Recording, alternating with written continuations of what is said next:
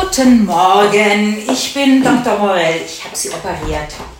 Alles ist einwandfrei verlaufen, ganz ohne Komplikationen. Allerdings, Herr Glakowitsch, das Nein mussten wir Ihnen leider komplett entfernen. Ja, ja, also ich kann Ihre Reaktion verstehen, aber wissen Sie, ich habe so viele Patienten, die ohne das Nein ein wirklich gutes Leben führen können.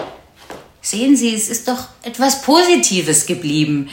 Mit Ihrer Zusatzversicherung haben Sie auch einen Anspruch auf das Ja-Aber-Training, über das wir ja im Vorfeld gesprochen haben. Ich lasse Ihnen den Patientenbogen hier, wo Sie ankreuzen können, ob Sie an der Medikamentenstudie teilnehmen wollen oder nicht. Schön. Dann, dann haben wir es ja geklärt, oder nicht wahr? Äh, ja.